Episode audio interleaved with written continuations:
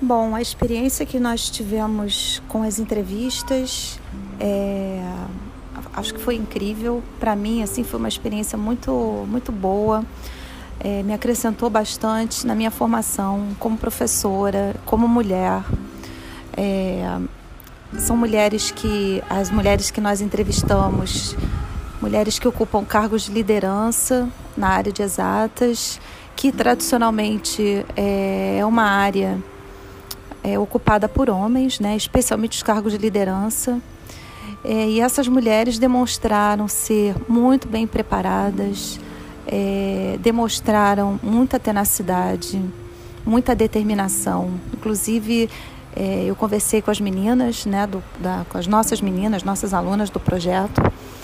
É, eu chamei a atenção, reparei que é, a principal qualidade dessas mulheres, além de serem mulheres muito inteligentes, muito dedicadas, muito esforçadas é, para alcançar um objetivo, é a determinação.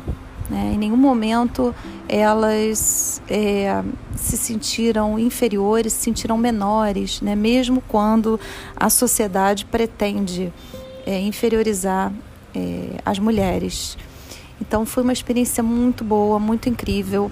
É, acredito que tenha sido um, um modelo, um exemplo para as nossas alunas, para que elas se sintam encorajadas também a ocuparem esses cargos, a estudarem exatas, a serem mulheres que lutam e que conquistam.